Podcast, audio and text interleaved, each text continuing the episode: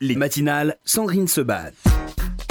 Merci d'être avec nous pour ces matinales consacrées aujourd'hui au livre de Daniel Picouli. Longtemps, je me suis couché de bonheur. Ça vient de paraître aux éditions Albin Michel. Euh, Daniel Picouli, bonjour. Bonjour. Merci beaucoup d'être euh, avec nous. Euh, c'est un petit bijou ce livre. C'est un bonheur, de, un bonheur comme comme sur la couverture.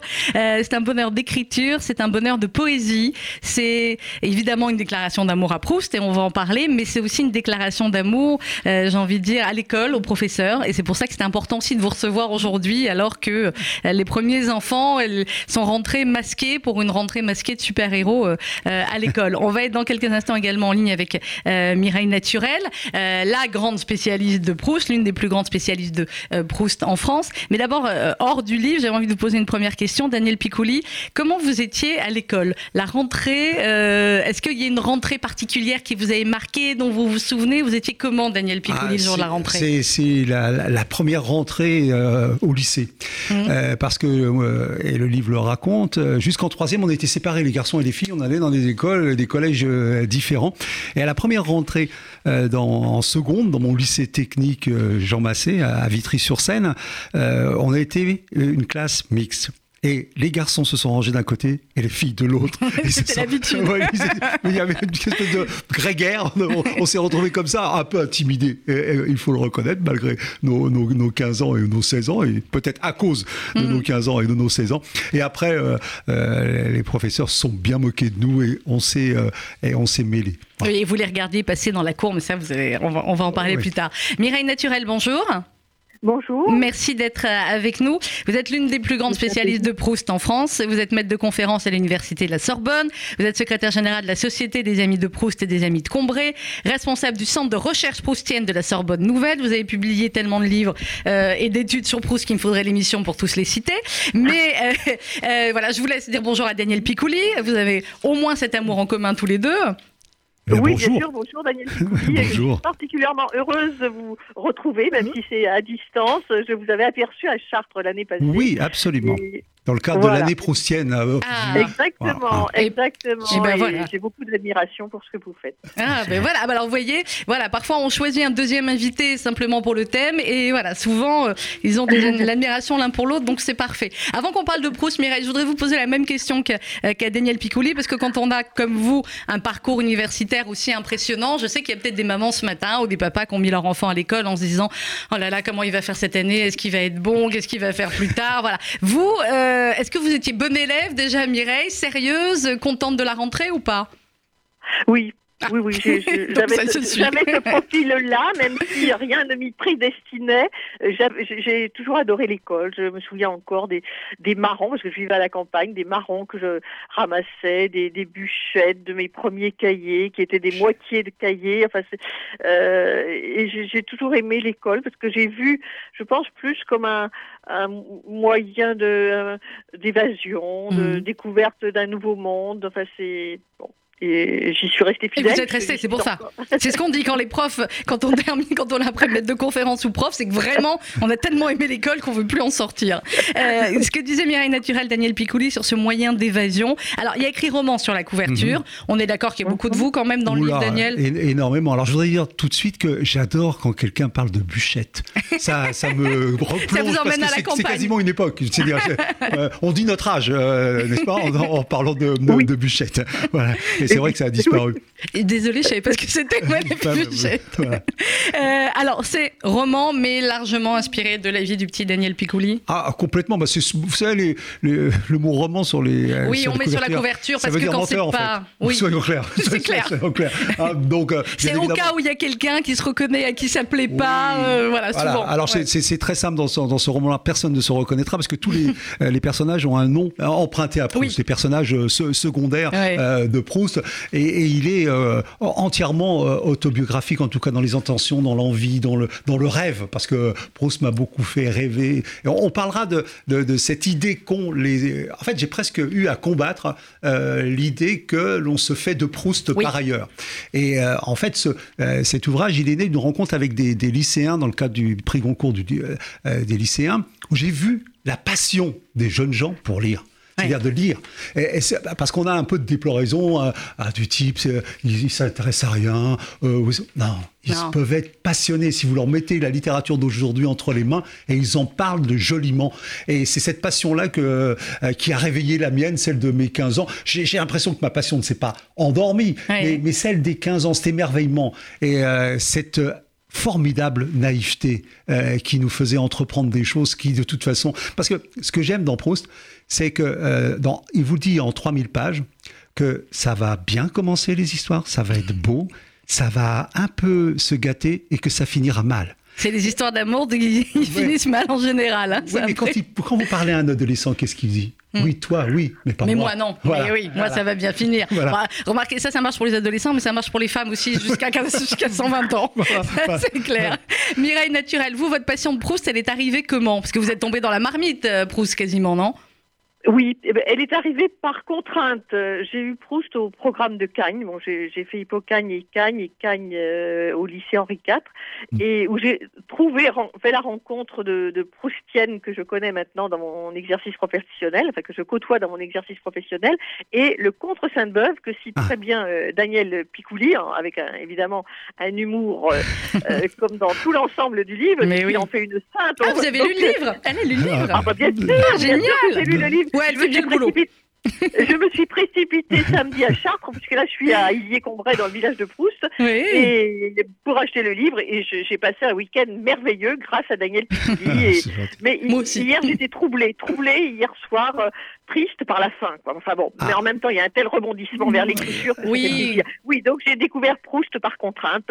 Je n'arrivais pas à le lire quand j'étais au lycée, enfin à la recherche du temps perdu, et on m'a imposé le Contre Sainte-Beuve. J'ai donc découvert Proust, critique littéraire, et ça m'a suivi pendant toute ma carrière. Ah bah oui.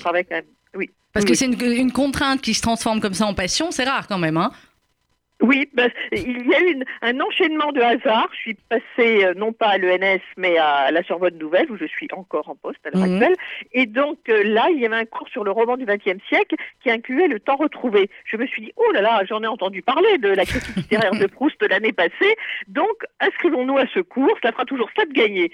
Et euh, eh bien, ça m'a beaucoup plu. Enfin, J'avais une excellente, un excellent professeur, Madame Christiane Moati. J'ai voulu faire mon mémoire avec elle de maîtrise. Elle m'a adressé au spécialiste de Proust, Jean Milly, avec qui j'ai fait par la suite ma, ma thèse en stylistique proustienne et ainsi de suite.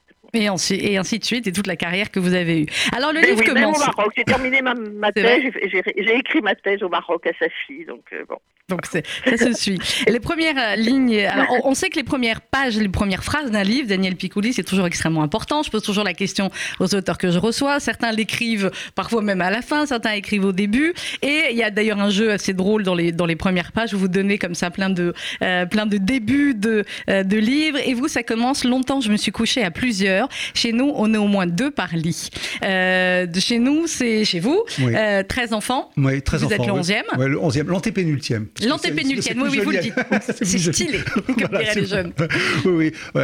Et puis, euh, mon père était euh, chaudronnier, donc un milieu euh, modeste, mhm. une maison qui est, qui, est, qui est, plus petite que le studio. On a réussi à mettre tous ces enfants-là et surtout plein de bonheur. Plein de bonheur. C'est pour ça aussi que ce mot est, est, un hommage Mais oui, à, à, à, mes parents, à, mes parents, à, cette capacité qu'ils ont eue dans ces difficultés. Objectivement, objectivement, on n'avait rien. Pas facile, on n'avait rien. Ouais. Non, c'était pas facile. Et pourtant, ils ont réussi à, nous pétrir de, bonheur. Et c'est pour ça qu'aujourd'hui, j'essaie de rendre ce bonheur. C'est que mm. je, me trouverais obscène, moi, maintenant, alors que grâce à eux, je suis là où je suis, euh, de ne pas leur rendre ce bonheur-là.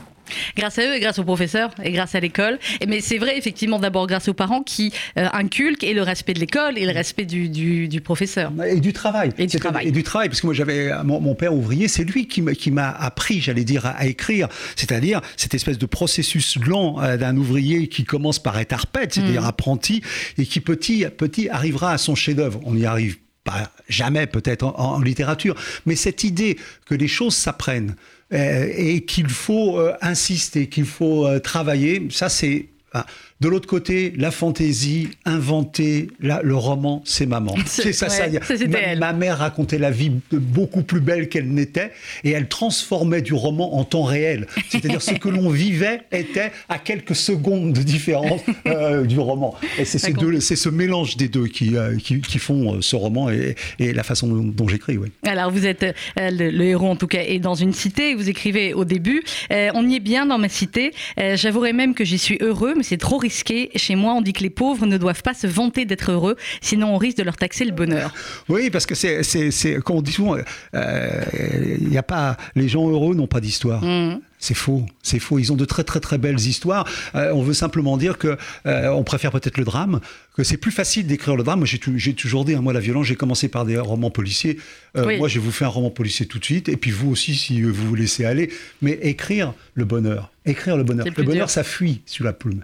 C'est extrêmement difficile et on met beaucoup de temps. Et c'est pour ça que le travail d'ouvrier, qui fait que quand vous regardez un graveur qui grave votre, c'est très très doux comme comme geste, c'est très mm. beau ce qu'il fait, mais il faut une main de fer une main de fer qui a été travaillée pendant des années et des années. Et un écrivain, c'est quelqu'un qui a une main de fer s'il veut écrire le bonheur. Il est c'est obligé. Et c'est ça qu'on apprend, euh, ça en bricolant avec son père. C'est mmh. dingue, mais c'est ça. C'est comme ça. Mireille Naturel, est-ce que Proust écrivait le bonheur ou est-ce que Proust écrivait finalement, comme le disait Daniel Piculou au début, sur 3000 pages que des histoires d'amour qui finissent mal? Euh, je, crois qu'il a su transformer le malheur en bonheur. Mmh. Euh, parce que il est, on peut être riche et avoir euh, des conditions de vie parfaitement agréables, plus qu'agréables, et être profondément malheureux. Lui, euh, son malheur a été de perdre sa mère. Donc il y a aussi un malheur psychologique, euh, et, et donc l'écriture a permis de dépasser cela, même s'il est mort en écrivant. Donc, euh, je, pense que c'est quelqu'un qui a été euh, profondément malheureux, Proust, mais qui a su euh, sublimer ce malheur et en faire une puissance d'écriture, je pense. Vous êtes d'accord, Daniel Piccoli? Oui, et on entre, on entre en sympathie avec, avec, ce malheur. C'est-à-dire que moi, je ne peux pas m'empêcher d'espérer qu'il a été heureux, heureux en lui, heureux dans sa tête, heureux dans, dans, dans son corps. Et ce que j'aime également dans Proust, on dit oui, aisé, mais euh, il vivait dans le dépouillement physique. Mhm. Si vous voyez sa chambre, euh, son bureau, la, maison, l'appartement où, il a vécu. Euh, donc c'était pas ça sa richesse. C'était pas ça. et ça veut dire que ce qui se passait à l'intérieur, cette espèce d'énorme champignon, comme on dit de Proust, qui se nourrit de lui-même et qui nourrit les autres, fait qu'il était là, son bonheur, et qu'il était accessible que par ce qu'il produisait en littérature, même s'il a partagé des moments de bonheur avec des amis dans des soirées. Mais dans les soirées, il venait il venait récolter, il venait prendre, il venait noter euh, le monde. Et, moi, je, moi je, je, rappelle ce que j'ai dit au début. J'espère qu'il l'a été, je le crois très fort. On ne peut pas écrire avec une telle subtilité, on ne peut pas écrire avec une, une telle prégnance euh, sans être heureux à l'intérieur, même si on projette euh, chez les autres une austérité, peut-être. Oui. Mm. Mireille Naturel dans le livre de Daniel Piccoli, donc vous avez lu, c'est bien, je, je peux m'appuyer aussi sur, sur votre regard qui est forcément différent du mien parce que je connais un peu Proust, mais rien à voir avec votre votre connaissance. Donc moi, j'ai repéré évidemment quelques euh, quelques noms de personnages, quelques noms de rues. Mais alors vous, j'imagine que vous avez dû beaucoup vous amuser à retrouver finalement forcément toutes les toutes les allusions qui sont dans le livre. Oui, et je dirais que le point commun le plus important entre le livre de Daniel Picouli et l'œuvre de Proust, c'est l'humour. Oui. On, on, rit, on rit tout au long de. Ah ben oui. Surtout les, alors les, dernières scènes à partir du pot-au-feu, c'est euh, voilà. Ah oui, oui, oui la, soirée chez la patronne, enfin, c'est quelque chose. Oui. Ah oui, non mais il n'y a pas que les personnages. Il y a bien sûr les personnages. Il y a mm. ce, taquin, mm. le, professeur. Il y a euh, Albertine, mais il, euh, Michel Daniel Picouli, pardon, connaît aussi très bien le, le monde proustien, euh, même le monde des spécialistes, ceux qu'il appelle les tripatouilleurs de Oui, tripatouilleurs romans posthumes, oui. Ceux qui sortent des romans posthumes de Proust qu'ils ont retrouvés, euh, voilà. Même l'histoire de l'œuvre, avec ce rebondissement quand on a trouvé une nouvelle version d'Albertine disparue. Bon, il en fait autre chose, mais il y a tout cela. Les, les, les annotations que Proust mettait dans les, dans les marges, bon, c'est pas capitalissime qu'il écrit, mais c'est importantissime, je crois. Mais euh, l'histoire des cahiers et, et ce personnage extraordinaire qui est Céleste, elle l'était dans la vie, mais elle l'est encore plus dans l'œuvre de, de ouais, ouais, elle est géniale. Dans le, dans le, vous avez, comment est-ce que vous avez travaillé finalement pour ce livre, euh, Daniel Piccoli Est-ce que euh, vous êtes replongé dans certains livres de Proust? Est-ce que vous avez fait confiance à, vos, à votre mémoire de lecteur? Est-ce que vous avez cherché beaucoup, beaucoup de choses finalement? Non, alors d'abord, faire confiance à, sa mémoire de lecteur, c'est se mettre en danger. Parce que, euh, quand on est un romancier, mon Dieu, comme elle est belle, la mémoire. Mon Dieu, comme elle est belle. Puis on en lit beaucoup, donc, euh, et puis avec toutes les émissions de télé que vous aviez fait aussi, voilà, il y a beaucoup de livres. Non, j'ai essayé, de, essayé de, de, retrouver, tout à l'heure, quand on parlait du, du, Contre Sainte-Beuve, c'est un, livre qui est, qui est, important. Et quand vous avez parlé également du temps retrouvé, mmh. euh, il faut dire que, je, je l'avoue, je le confesse, je le dis, j'ai commencé par le temps retrouvé, tout simplement parce que dans les Proust, c'était le plus mince dans les livres de j'ai choisi celui-là pour commencer mhm. Proust, puisque c'était en fait un défi euh, de lire Proust. Je me suis dit, si une, gamine de 14 ans peut lire Proust, moi aussi. Je peux. Voilà, donc j'ai commencé par, euh, par le plus petit. Mais j'ai aussi, il y a quand même, il y a Jean-Paul Enthoven, Raphaël Enthoven, à qui ah. je dois euh, beaucoup. Bon, alors, gardez-moi le petit bout de l'enregistrement, parce que Raphaël Enthoven est chez nous la semaine, enfin dans 10 jours. Voilà, voilà, bien sûr, bien sûr. Alors là, voilà, leur, dictionnaire amoureux de Proust est, superbe. il peut même presque, il faudrait surtout pas euh, dispenser des gens euh, de lire Proust et faire croire qu'ils l'ont lu. Parce qu'en lisant Jean-Paul et, et, Raphaël, on, peut faire croire qu'on est un Proustien émérite. Mm. Mais euh, c'est surtout que j'ai essayé de retrouver cet humour, parce que c'est la première chose. Et, je suis très heureux que vous en ayez parlé, parce que c'est ce que je trouvais le plus exclu des commentaires sur Proust, l'humour. Il m'a fait rire. Souvent, on dit Proust, ah, c'est long, c'est, je ne vais pas dire un gros mot, mais voilà. Bah, non, c'est, et, ce qui, euh, pour moi, est également l'enseignement majeur euh, chez Proust, c'est que quand on, on a le désir d'écrire, euh, cet homme-là vous donne la liberté. Il a tout osé. Il a osé et il est en rupture avec toutes les façons euh, d'écrire, de composer euh, avant lui. Et, quand quelqu'un vous donne cette liberté, il vous donne pas le style de Proust, il vous donne pas les mm. manières de Proust, il vous, euh, il vous met en charge de constituer, créer votre propre style, votre propre univers. Et je trouve que ça, c'est un des, pour moi, c'est un des, plus grands apports de Proust. Quand ce, ce type fait des choses strictement incroyable.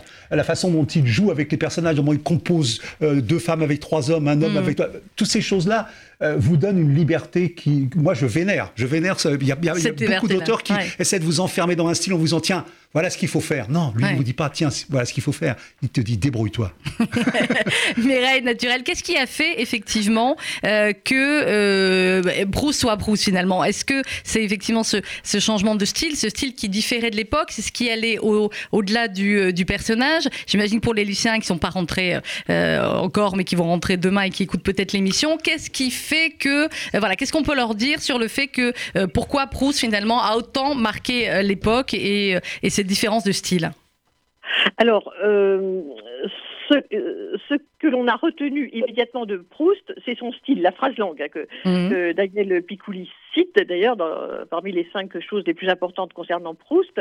Mais c'est aussi, je pense, le fait d'avoir créé tout un univers et ce que l'on entend dire en général chez les lecteurs, hein, je ne parle pas du tout du milieu universitaire, chez les lecteurs de Proust, qui sont heureusement de plus en plus nombreux, notamment grâce aux réseaux sociaux, euh, bizarrement. Euh, donc, c'est que Proust parle de nous on croit qu'il décrit un milieu qui nous est totalement euh, étranger, euh, ce milieu de, de, mondain de son époque, et pas du tout. Et Picouli a très très, très bien réussi cette transposition dans un milieu social totalement euh, différent. aux antipodes même.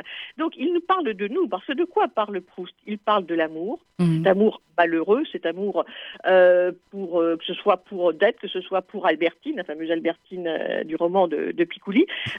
il nous parle de la souffrance amoureuse il nous parle du chagrin d'avoir euh, perdu un proche, notamment sa mère, à, mhm. laquelle il était très attaché. Il nous parle de jalousie, il nous parle de rivalité, d'ambition, de caricature. Donc c'est tout un univers auquel on peut s'identifier malgré la distance qui nous en sépare. Et ça, c'est quand même extraordinaire. Et, puis c'est un univers. On entre dans Proust ou on n'y entre pas. Et, on entre en religion finalement, quasiment. oui, oui, oui, presque. presque, presque, presque. Et donc, il y a une séduction ou un rejet, mais le rejet n'est pas forcément définitif. Hein. Souvent j'ai entendu des témoignages en tant que secrétaire général des Amis de Proust. Ah, j'ai euh, commencé à lire quelques pages de Proust. En plus, il faut dire que les premières pages sont assez décourageantes. Il aurait mieux fait de commencer autrement s'il voulait séduire un grand public.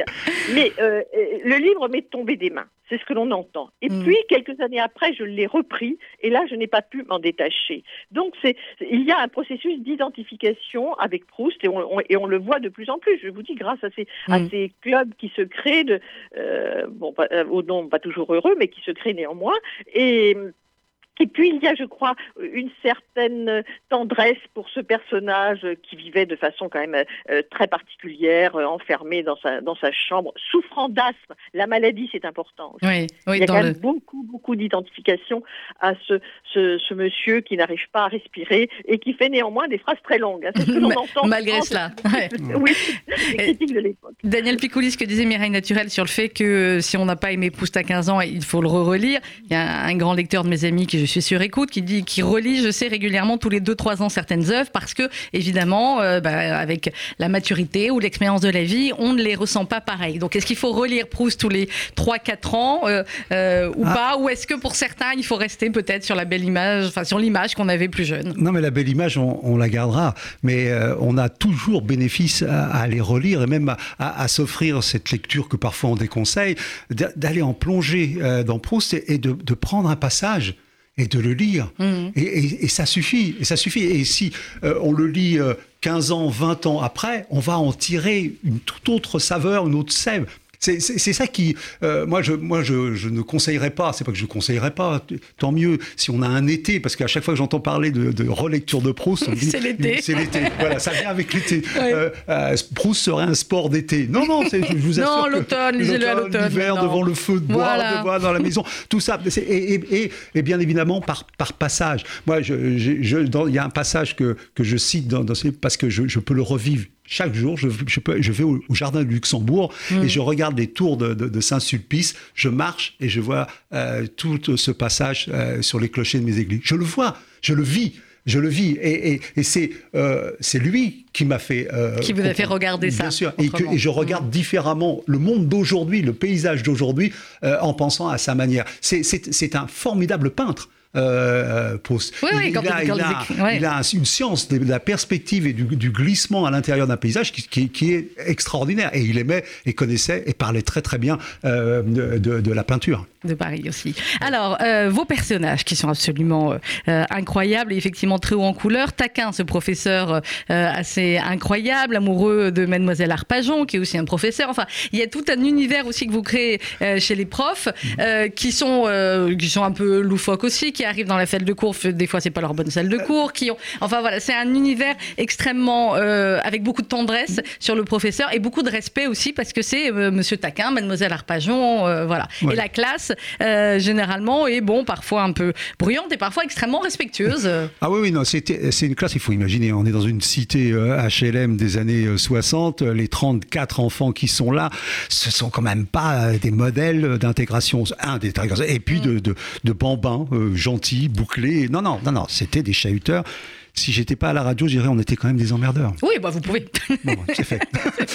Et, cette science qu'il faut, moi j'ai été, été prof dans des, ce qu'on appelle aujourd'hui des, des, banlieues sensibles.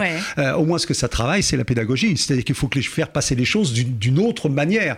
Et, quand ce, ce, prof euh, de littérature arrivait à 17h30, imaginez, vous êtes vendredi 17h30, vous en avez 34 devant vous qui pensent qu'une chose, c'est à marcher sur votre corps pour partir en, en week-end. Il faut une pédagogie extrêmement et lui, il nous, il représentait toutes les morts de la littérature française sur l'estrade, comme ça. Et quand ça ne suffisait pas, il sortait un électrophone avec un disque, et c'était euh, Gérard Philippe dans Lorenza Chio euh, ah, classieux. Et, et, mais c'est surtout la réaction, c'est-à-dire cette bande de petits sauvages, ces 34 petits sauvages restés tétanisés, comme émerveillés, comme on a pu faire entendre euh, des airs d'opéra en Amazonie. Vous savez, on était des Amazoniens euh, à, ce moment-là. Et, ça, je, je trouvais que c'est... Et c'est eux qui m'ont donné aussi envie d'être d'être professeur. Et vous parlez de, de, de ces amours. Et, ce qu'on apprend au collège, c'est que nos professeurs peuvent être amoureux, jaloux, ils peuvent être même un petit peu méprisants, mm. tout simplement. Et ça veut dire que euh, tout ce que l'on vit à 15 ans comme ça, ça existera encore. Ça existe après, même voilà, chez les ça existe après. Voilà. Et oui, quand alors que ce sont les professeurs, et qu'on mm. pourrait imaginer qu'ils ont un peu plus de retenue. Non, ils sont jaloux, ils sont amoureux. voilà. Et ça, c'est curieusement extraordinairement euh, rassurant que des gens aussi intelligents et cultivés soient aussi bêtes que nous à 15 ans. Mireille Naturel, vous qui êtes maître de conférence, vous confirmez? Euh, oui, mais je me souviens surtout des, euh, de ce que j'ai vécu au, au, collège. On avait effectivement un professeur euh, tombé amoureux d'une du professeur de lettres. Enfin, on ne parlait que de cela. Ils ont fini par se marier et avoir deux ah, enfants. Alors magnifique. A priori, ils n'étaient pas faits l'un pour l'autre. Hein, bon, donc oui. Alors j'ai oublié votre question précise. Je ne l'avais pas vraiment. C'était sur le fait que les profs, non, et que effectivement les professeurs qui sont décrits dans le livre de Daniel Picouli, j'imagine que quand on est professeur, maître de conférence euh, soi-même, c'est aussi extrêmement euh, euh, attachant et j'ai envie de dire sympathique à l'heure où voilà c'est la rentrée. On sait que c'est une rentrée compliquée aussi pour les profs, que parfois ils ont été souvent ou trop souvent malmenés. Quand on quand on a des portraits comme ça finalement d'élèves et dont on se rend compte qu'ils ont été marqués à vie par leurs professeurs, ça fait toujours plaisir. Oui, tout à fait. Et c'est particulièrement vrai avec les doctorants. Bon, avec les, étudiants de première année aussi, mais on les on les voit pas forcément. Enfin, ceci dit, j'ai une étudiante chinoise dont je suis en train de, lire euh, la thèse qui va soutenir bientôt, et je l'ai depuis euh, quatre ou cinq ans en cours. Donc c'est il y a un rapport euh, très étroit entre les étudiants et l'enseignant, et ça fait énormément plaisir. Et puis je vous dis, c'est surtout dans ce lien très particulier entre le, directeur de thèse et le doctorant que l'on retrouve une, relation euh, très forte et, très stimulante, euh, j'espère pour l'un et pour l'autre, bien sûr. Le milieu universitaire peut être euh, agréable et stimulant.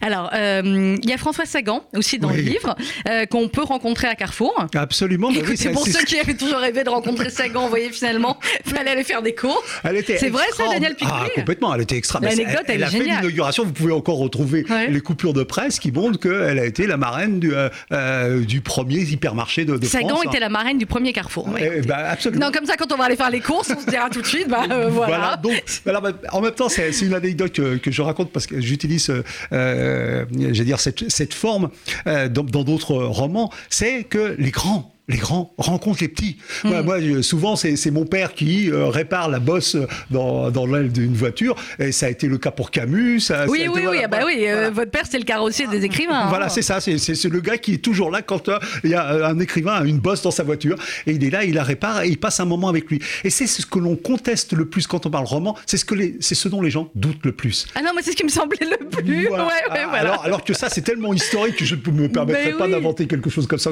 a été comment la voiture de Camus? La voiture de Camus, c'est celle dans laquelle il, euh, se tue, c'est une Facel Vega, oh, mais c'est celle de Gallimard d'ailleurs. C'est pas, oui, oui, c'est ce que vous dites pas, lui qui, euh, c'est pas lui qui conduit, euh, c'est une Facel Vega dont mon père disait qu'elle avait pas de suspension et une mauvaise direction. Oh bah voilà, non mais la, littérature, voilà. Et, qu'il y a, il y a, et c'est aussi, mais j'ai pas voulu en, parler, il y a le manuscrit du premier homme dans, dans, cette voiture mhm. qui, est publié plusieurs années après. C'est mon grand mystère. Pourquoi? Pourquoi avoir attendu si longtemps euh, pour euh, publier euh, ce manuscrit, Et comme j'ai un petit peu de, de, doute sur, sur les manuscrits qu'on a retrouvés après, après, la mort de, de Proust, je suis toujours euh, embarrassé dans le monde littéraire quand, on retrouve des manuscrits hmm. dans une malle, dans un tiroir, des ayants droit qui retrouvent tout ça, tout ça, voilà. Mais peu importe, c'est extraordinairement romanesque. Avec ça, on raconte des histoires. Mais oui, Françoise Sagan. Euh, a fait, vous l'avez rencontrée, elle a, fait elle a fait le début de Carrefour. Alors, euh, autre chose, on parle d'Alexandre Dumas aussi, et puis il y a une, il y a une phrase forcément sur laquelle je voulais vous faire réagir. Vous parlez de, de, de Dumas, vous dites, j'ai renoncé. Alors, vous dites, mais j'ai renoncé à son œuvre quand j'ai appris qu'il employait des nègres pour écrire à sa place, comme Alexandre Dumas. Le nègre est une maladie des Alexandres. Cette négrite avait fâché Erckmann avec Chatrian, alors que personne n'ose se fâcher avec Dumas, surtout pas moi. Le génie blanchit le nègre. Forcément, cette phrase-là, Daniel Picouli, ah, il fallait, fallait réagir. Alors allez-y. Et bah, après, vous me donnez votre avis sur l'histoire des petits nègres, là, forcément. Ah, tout ça, tout ça, je trouve, euh, c'est de l'import. C'est de l'import de comportement américain. En fait, c'est les ayants droit euh, en ce qui concerne euh, qui, qui ont intervenu. Et un éditeur ne peut pas perdre les droits d'Agatha Christie non, sur un, des petits nègres, non. Donc il cède. moi, j'ai écrit La victoire du nègre, qui est celle de Jack Johnson. C'est le titre du journal Illustration à l'époque. Mm. On m'a demandé de le changer. J'ai dit non. Tout comme j'étais j'étais contre qu'on change le, le, bal nègre qui maintenant s'appelle autrement. Non, parce que qu'est-ce qu'on met à la place? J'ai raconté hier parce que je, je, travaille sur France 3, j'ai une, une, chronique qui s'appelle El Tom sur les personnages et je devais faire le portrait de Victor Schelcher. Et je mhm. raconte tout simplement cette histoire simple que j'ai vécue parce que je suis allé à Schelcher. Il y a une bibliothèque publique où on travaille très bien pour les romans. Une petite fille demande à sa mère Maman, c'est qui le monsieur-là et euh, la maman raconte ce qu'est Schellcher, elle raconte même son chemin par rapport à l'abolition, qu'il mhm. était, qu'il était, qu'il était, qu'il était. Et puis, et à la fin, je conclus comme ça. Aujourd'hui, la petite fille ne peut plus poser cette question-là. Est-ce qu'on y a gagné quelque chose? Est-ce qu'on y a gagné quelque chose? Et est-ce qu'il faudra ériger euh, des statuts à la question inconnue? Et je vous assure que euh, c'est comme ça que, que je vois les choses. C'est-à-dire, euh, casser ces phases. Qu'est-ce qu'on met à la place? Parce que dès qu'on va devoir, à la limite, choisir des héros, on va s'apercevoir que les héros euh, que l'on soutient, que l'on aime même de cœur, sont beaucoup plus nuancés euh, dans leur histoire que. Il y a souvent beaucoup de gris pour si je reste sur les. Exactement. Oui, et, c'est de ça dont il s'agit. Mm. Et, puis je préfère qu'on explique. Je préfère qu'on ait les moyens d'expliquer. Je préfère. Euh, moi, j'adore tous ces petites sucettes à Paris où on vous raconte l'histoire de France. Euh, ici, ceci, ici, cela. Un tel a habité là. J'adore ça. Ça fait vivre euh, la ville. Les gens qui sont gravés là. Peut-être. La, la, question n'est pas de savoir si je suis d'accord avec ce qu'ils ont fait, si je suis d'accord avec leur œuvre. C'est là. J'apprends, je peux discuter, je peux contredire, même mhm. si je veux, je peux argumenter. Mais quand ça a disparu, qu'est-ce qu'on fait quand ça a disparu? Pas qu'on remplace. Voilà.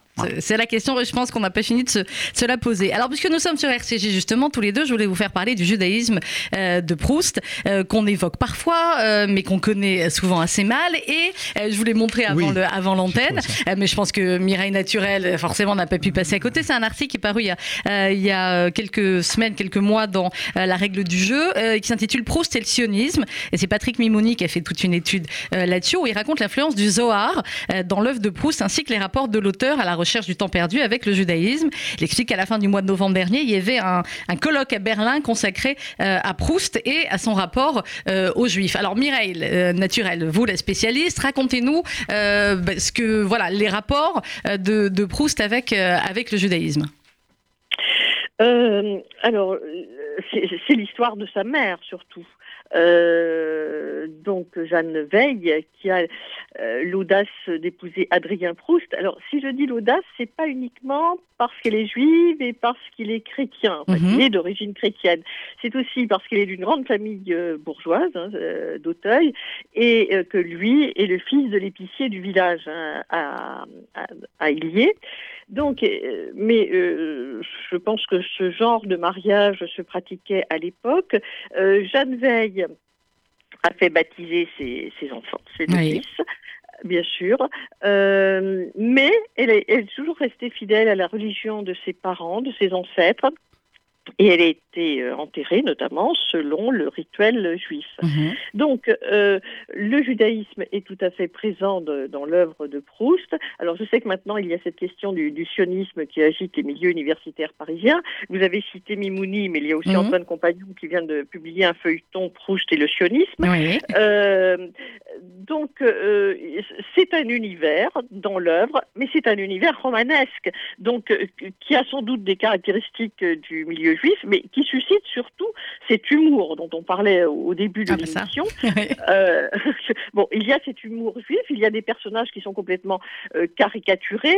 Euh, il n'est pas tendre du tout avec le milieu juif, mais il a énormément de tendresse. Enfin, je veux dire, il n'est pas tendre en tant que romancier qui décrit des personnages, mais il a évidemment, je, je suppose, cette tendresse infinie pour sa mère. Donc, comment se situait-il dans ce milieu qui était euh, qui était quand même ce qu'on appelle un, milieu euh, mixte à l'heure actuelle, euh, je pense qu'il était qu'il était profondément marqué par la ses amis notamment, ses, camarades au lycée Condorcet, c'est Daniel Lévy, c'est Dreyfus, il, fréquentait peut-être plus que Robert, sans doute. Hein. On dit toujours que Robert, médecin, était du côté de son père, médecin lui aussi, et que euh, Marcel était du côté de sa mère, parce que la mère, elle représente la culture. Hein. La femme cultivée euh, dans ce couple, c'est évidemment, je dis bien évidemment, parce qu'elle est d'une part, elle est, elle est du côté de la culture, sans doute par nature, mais aussi par son milieu. Elle est d'un milieu très aisé, Jeanne Veil. C'est ça qui est, qui est surprenant, comme je le disais il y a un instant. Donc c'est elle qui apporte cet apport euh, euh, culturel, à l'enfant. Mmh. Avec, euh, là aussi, c'est au cœur de l'article La règle du jeu, et puis également dans, la, dans la réédition des carnets de Proust chez Gallimard en, 2002, cette note de Proust où il est marqué voir, voir. Et effectivement, certains disent que la théorie de l'inversion sexuelle des âmes développée dans le Zohar, l'un des principaux ouvrages de la Kabbale, avait profondément euh, marqué Proust alors, euh, il y a débat, c'est ça Oui, je, n'ai pas travaillé sur cette question. Je sais que euh, que Christeva avait écrit un article là-dessus il y a très longtemps. Euh, sans doute, mais il n'y a pas que cela. Il n'y a, pas, que, cela. Euh, non, non, non, il n'y a pas que cela parce que je, pense qu'il était euh, homosexuel. Enfin, euh, vous savez, il y, a, il y, a, une lettre savoureuse à laquelle j'ai pensé en lisant le livre de Daniel Picouli. C'est la lettre qu'il envoie enfant à son grand-père Naté Veille. Et il lui dit, cher grand-père, Papa a voulu me faire passer mes mauvaises habitudes. Il m'a envoyé chez une prostituée. Alors, il ne dit peut-être pas prostituée, mais c'est ce que cela veut dire. Et d'émotion, j'ai cassé le vase de nuit. Et donc, je n'ai rien pu faire parce que je n'avais plus d'argent. Il a fallu que je rembourse le vase de nuit. Grand-père, pourrais-tu me redonner de l'argent? Donc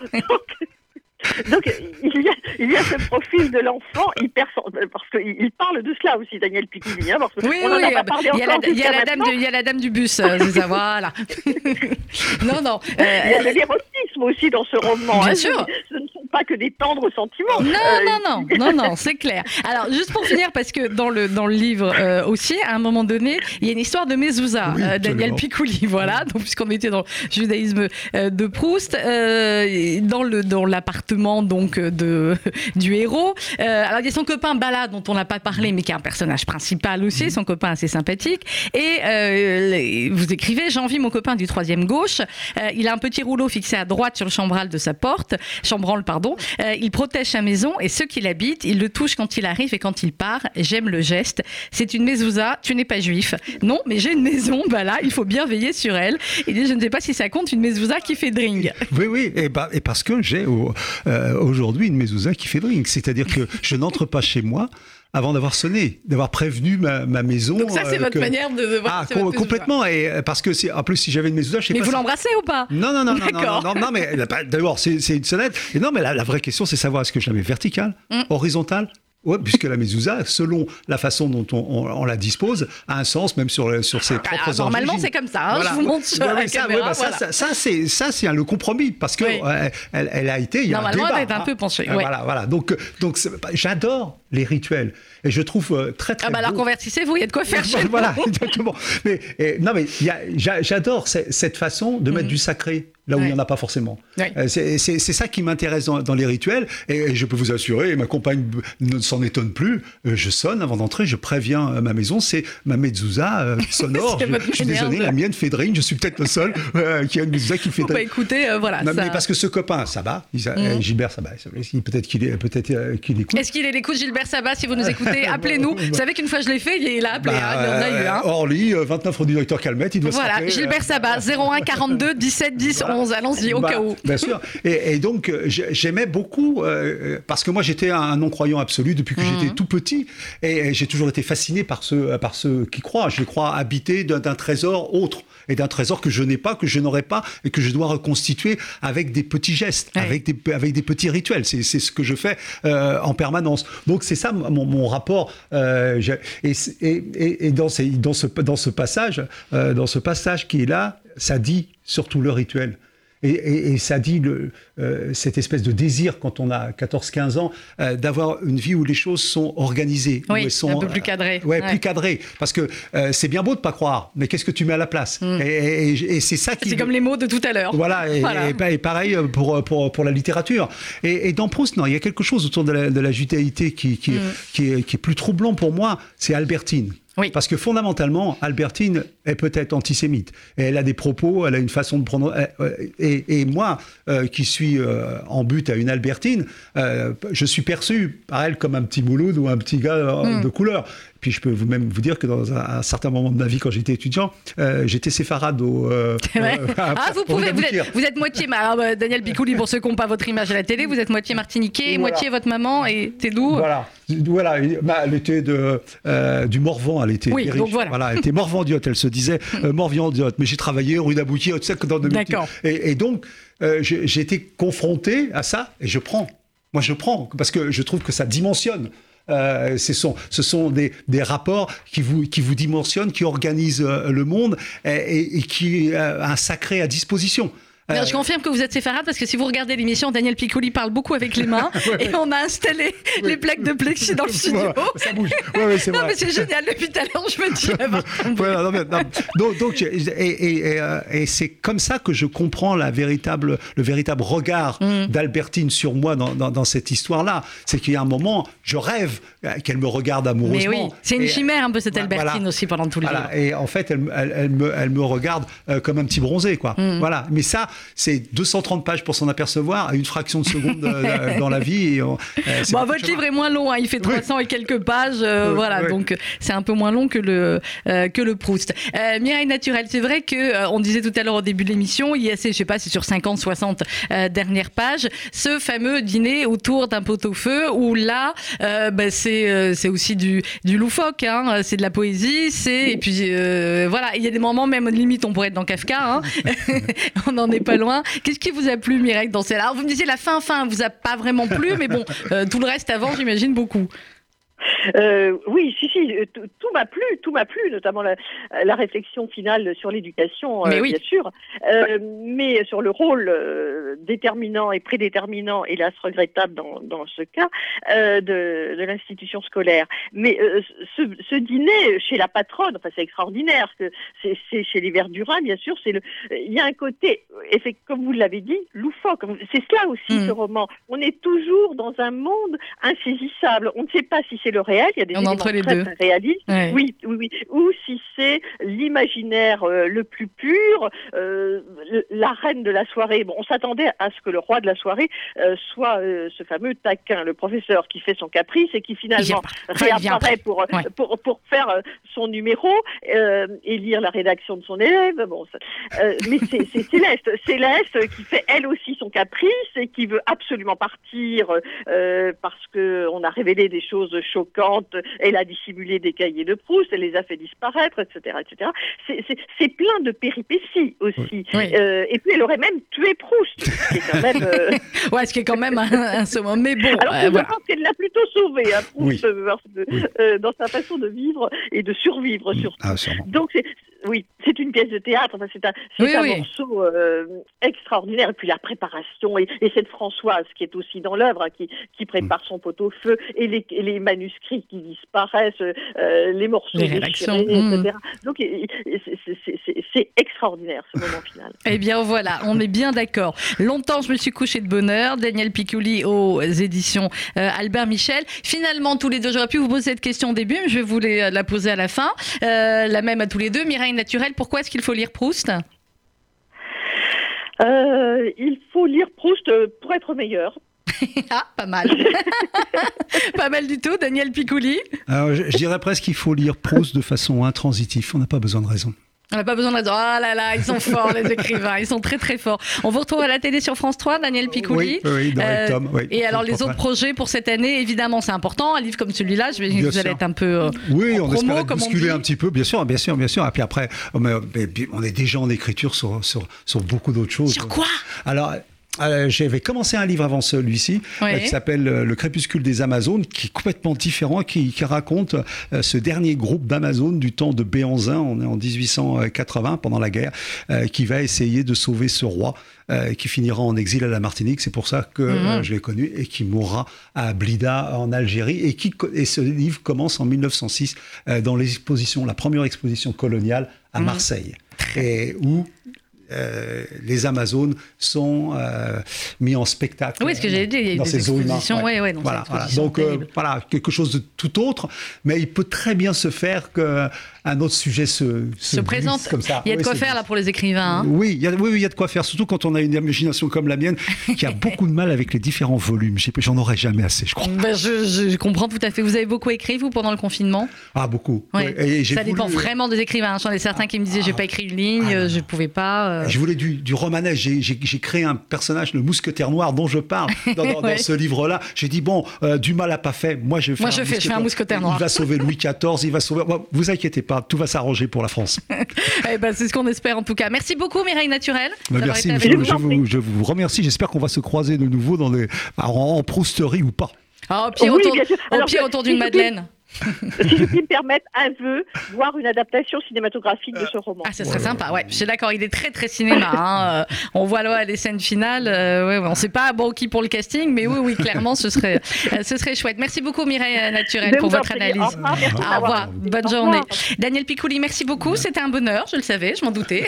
Longtemps, je me suis couché de bonheur. C'est aux éditions Albert Michel. Merci, bonne journée à, vous. Et bonne rentrée encore si vous nous écoutez. Bon, peut-être pour certains, c'est l'heure d'aller chercher les bouts de chou à savoir comment s'est passée la première euh, matinée. Dans quelques instants, vous allez euh, retrouver Marika Mathieu, le journal de 12 euh. Et puis demain, on se retrouve, on parlera d'un tout autre sujet, on parlera sécurité ou plutôt insécurité avec tous les actes de ces dernières semaines. On sera avec Driss Youssef qui est président de l'Institut Léonard de Vinci, expert en sécurité. On sera également avec Abdoulaye Kanté qui est policier, policier dans le 92, qui est quelqu'un pour les, les tweetos que vous suivez peut-être beaucoup sur Twitter. C'est comme ça que je l'ai découvert et voilà, euh, tous les flics sont formidables, en tout cas la plupart d'entre eux, comme la plupart des êtres humains. Et lui, c'est vrai qu'il a, euh, il a un regard sur, sur la République, sur la France, euh, qui est tout à fait intéressant et passionnant. Il sera donc demain avec nous. bonne journée à tous, à demain 11h.